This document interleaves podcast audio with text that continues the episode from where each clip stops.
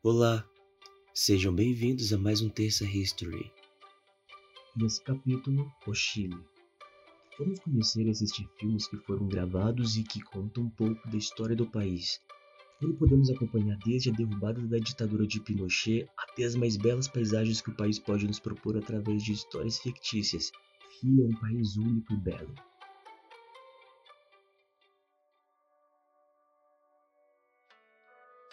A palavra Aymaraty, que significa confins da terra, deu nome à República Sul-Americana do Chile, que se encontra praticamente isolada do resto do continente pela Grande Muralha dos Andes.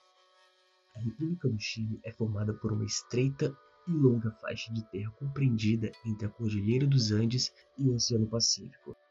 Seus 756.626 km se estendem ao som de 39 graus de latitude na parte meridional da América do Sul.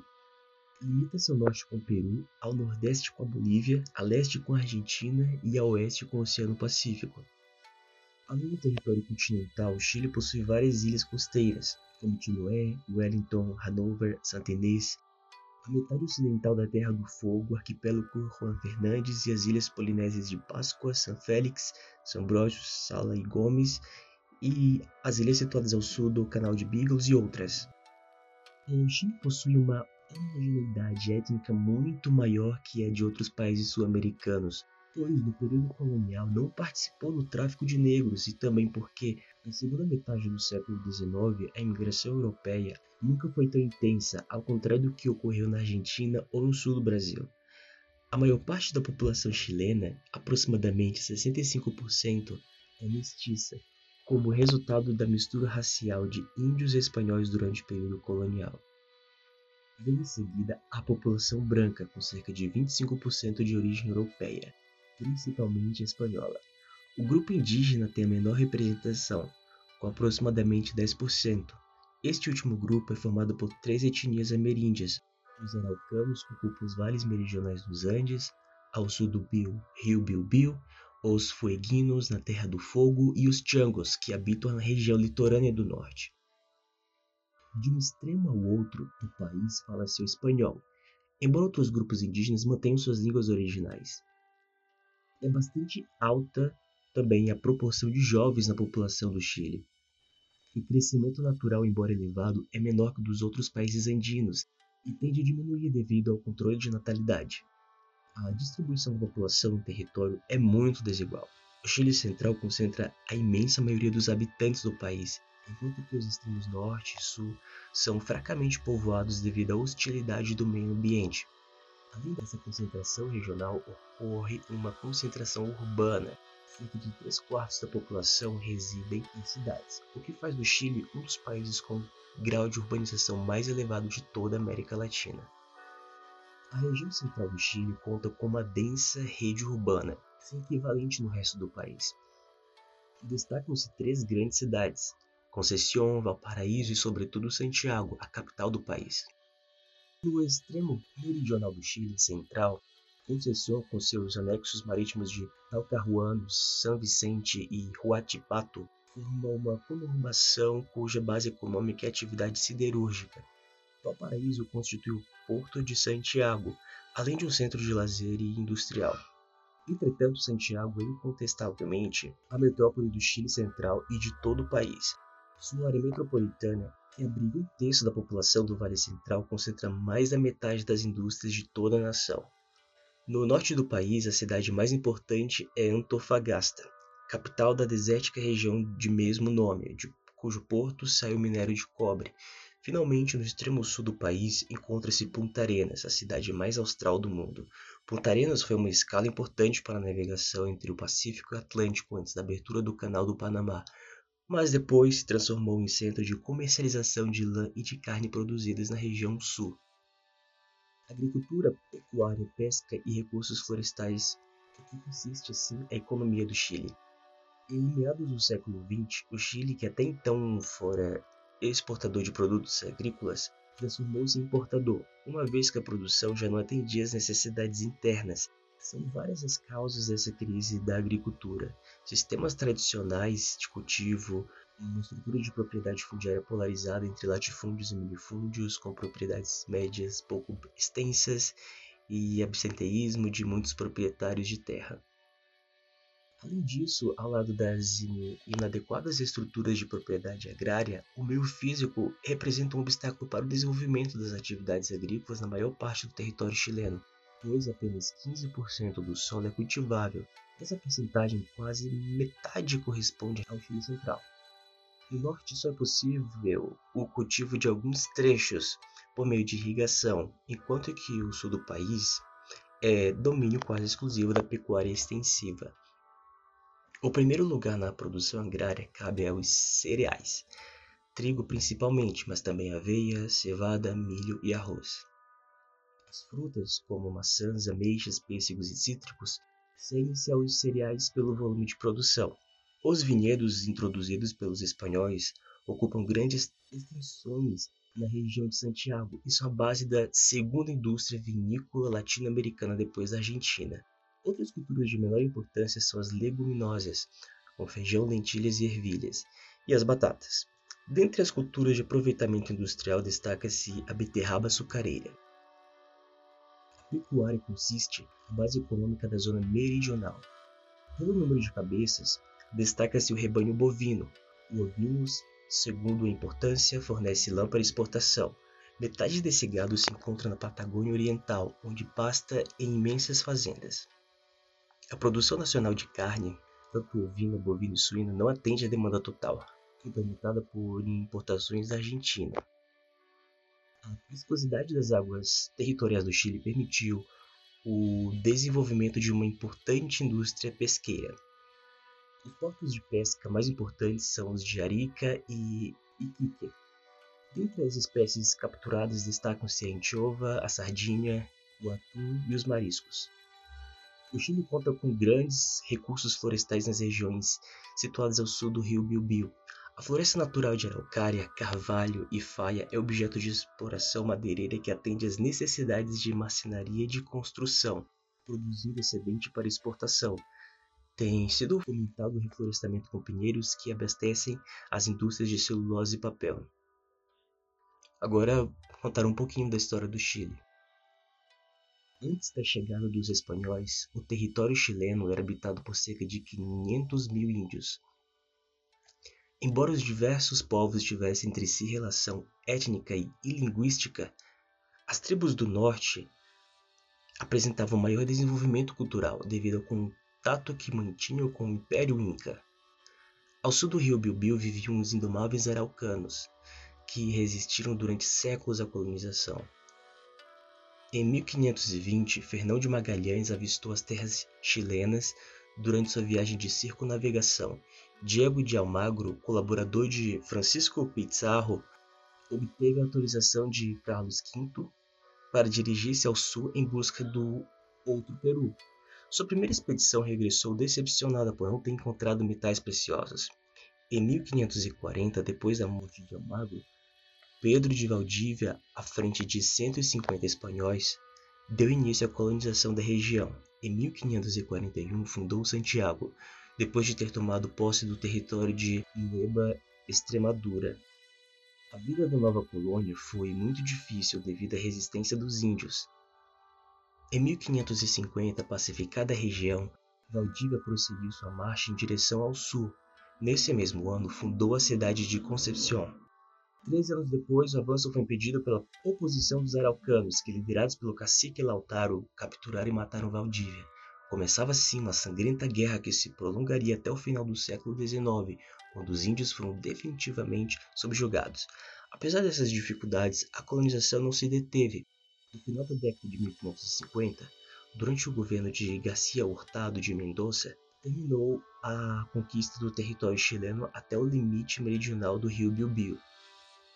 Nos últimos anos do século XVI, a costa chilena foi saqueada por piratas com, como Francis Drake, que, protegidos pela cura britânica, tentavam romper o monopólio comercial do Império Espanhol. A falta de materiais preciosos obrigou os colonizadores a se dedicarem à agricultura. Dentro do império, O Chile era uma colônia pobre, sem recursos minerais e nem mesmo comércio, e por isso a coroa tinha de destinar-lhe recursos econômicos para a manutenção do governo e do exército. Essa ausência de atrativos explica que no final do século XVI não houvesse mais que 5 mil espanhóis na colônia. Administrativamente, o Chile fazia parte do vice-reino do Peru. Dentro da colônia, o capitão-geral detinha o poder absoluto sobre a população, embora teoricamente fosse possível apelar ao vice-rei ou ao rei da Espanha. Da mesma forma que outras partes do Império Espanhol da América, no Chile ocorreu intensa mistura de índios com brancos, o que explica a homogeneidade étnica de sua população. Ao final do período colonial havia uns 300 mil mestiços, 175 mil brancos e 25 mil negros, a maioria escravos. A estrutura social se apoiava na divisão racial. Os espanhóis e crioulos ocupavam os postos mais importantes, mas abaixo estavam os mestiços e índios, e os trabalhos mais duros eram destinados aos negros. A população se concentrou no denominado berço da nação chilena, ao longo do Vale do Aconcagua e entre Santiago e Conceição. Nessas regiões praticava-se uma agricultura cerealista, com utilização de mão de obra indígena. Os morgadios, concedidos a membros da nobreza espanhola, foram estabelecidos nas melhores terras do país, o que deu origem à posterior estrutura da propriedade fundiária. A colônia viveu muito isolada do resto do império. O primeiro jornal foi fundado pouco antes da independência, assim como a Real e Pontifícia Universidade de San Felipe, em Santiago. Apesar do isolamento em que vivia a colônia, os acontecimentos do final do século XVIII e o princípio do século XIX favoreceram a formação de uma consciência nacional. Dentre esses acontecimentos destacam-se a independência das colônias anglo-americanas e do Haiti, a Revolução Francesa e o enfraquecimento da metrópole, que se revelou na invasão britânica do vice-reino da Prata, a intensificação do contrabando comercial e a ocupação da Espanha pelas tropas napoleônicas. Em 1810, depois de reunir-se em Santiago, um cabildo aberto, constituído pelos representantes dos grupos privilegiados, formou-se um governo provisório composto por líderes locais. Entre 1810 e 1813, esse governo realizou importantes reformas, como a proclamação da liberdade comercial e o estímulo à educação. Entretanto, logo surgiram dissensões entre os crioulos com relação à extensão das reformas. Enquanto isso, a Espanha, que em 1813 expulsara os franceses de seu território, deu início à recuperação do controle sobre as colônias. Em outubro de 1814, depois da derrota dos patriotas em Rancagua, o Chile retornou ao domínio espanhol. Os líderes da independência tiveram que se exilar. Na Argentina, Bernardo O'Higgins conseguiu apoio de José de San Martín, que, ajudado pelo governo revolucionário de Buenos Aires, estava recrutando um exército para libertar o cone sul hispano-americano. Além disso, no interior do país cresceu o descontentamento com o governo da colônia. Em janeiro de 1817, aproveitando o clima intenso adverso, San Martín e O'Higgins atravessaram os Andes e em 12 de fevereiro derrotaram os realistas em Chacabuco. San Martín renunciou ao poder e O'Higgins se transformou no chefe supremo do novo país. Confira agora a seleção dos filmes Terça History sobre Chile. O primeiro filme que apresentamos para contar a história do Chile é o filme No. O qual conta como foi derrubado o governo ditatorial de Augusto Pinochet em 1987. O filme apresenta um pouco de como funciona uma ditadura militar e as consequências que o povo chileno teve que enfrentar durante o plebiscito popular, o qual resultou na proibição da permanência de Pinochet no poder. Além de mostrar como é feita uma campanha publicitária, o filme também traz como cenografias mais belas imagens das cidades do Chile. Esse filme fica na direção de, do Pablo Larraín. Neruda.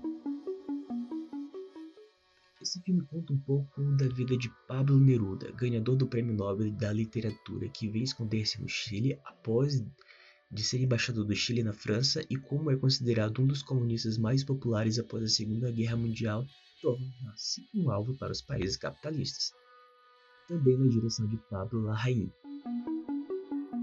O próximo que temos é Glória. Conheça a cidade de Santiago acompanhando a vida de Glória, uma mulher de 58 anos que, para não passar os seus dias sozinha, decide sair e conhecer pessoas diferentes. O filme é baseado numa história fictícia, mas todas as filmagens acontecem em Santiago, o que se torna um, um filme, um bom filme para conhecer a cidade sem precisar sair do sofá. Os 33 Esse filme é baseado em fatos reais. O filme Os 33 ele conta a história dos sobreviventes do desmoronamento da mina de São José em 2010, onde 33 homens ficaram presos a 700 metros abaixo do nível do mar. Com a ajuda do ministro da Energia e a liderança de Mário Sepúlveda, todos os mineiros conseguiram ser resgatados com vida do local do acidente. Esse filme fica na direção de Patricia Higgin. Filme seguinte que temos é Uma Mulher Fantástica. Vencedor do Oscar 2018 como melhores filmes estrangeiros, o filme conta a história de uma mulher transexual que precisará superar alguns desafios após a morte de seu amado, Orlando. Porém, com a dificuldade da família aceitar que o pai e ex-marido fosse homossexual, Marina Vidal, personagem principal, vai enfrentar o todo o preconceito e a discriminação das pessoas que Orlando mais amava. Esse filme fica na direção de Sebastian Lélio. O Botão de Pérola o oceano contém a história de toda a humanidade. O mar porta todas as vozes da terra e aquelas que vêm do cosmo exterior. A água recebe impulso das estrelas e as conduz para os seres vivos. A água, a maior fronteira no Chile, também retém o segredo de dois botões misteriosos que foram encontrados no fundo. Esse filme fica na direção de Patrício Guzman. Bachuca em 1973, no contexto de divisão social e política, o diretor de um colégio católico inglês permite que crianças de recursos escassos estudem junto com outras de classe alta. É assim que Gonçalo Infante conhece Pedro Machuca, um menino do subúrbio que lhe mostrará uma realidade desconhecida e os levará a questionar sua própria situação. A direção é de Andrés Wood. O próximo filme que temos é Allende Mi Abuelo Allende. É um documentário da diretora chilena Márcia Tambucci Allende, neta de Salvador Allende, ex-presidente do Chile. O filme retrata a vida cotidiana do presidente, como sua família enfrenta a relação com o período em que viveu. O filme fica na direção de Márcia Tambucci Allende. A Batalha do Chile considerado um dos melhores e mais completos documentários latino-americanos, A Batalha do Chile é o resultado de seis anos de trabalho do cineasta Patrício Guzman, dividido em três partes: a insurreição da burguesia, o golpe militar e o poder popular. O filme cobre um dos períodos mais turbulentos da história do Chile, a partir dos esforços do presidente Salvador Allende em implantar um regime socialista até as brutais consequências do golpe de Estado que, em 1974, instaurou a ditadura do general Augusto Pinochet. Esse filme fica na direção de Patrício Guzman. O último filme que temos, Violeta Foi para o Céu, famosa e aguerrida cantora chilena Violeta Parra, incansável defensora dos direitos humanos e da democracia, programa reconta sua vida. Esse programa reconta sua vida, faz um apanhado de suas principais canções com fotos da época e depoimentos de colegas e amigos. Esse filme fica na direção de Andrés Wood.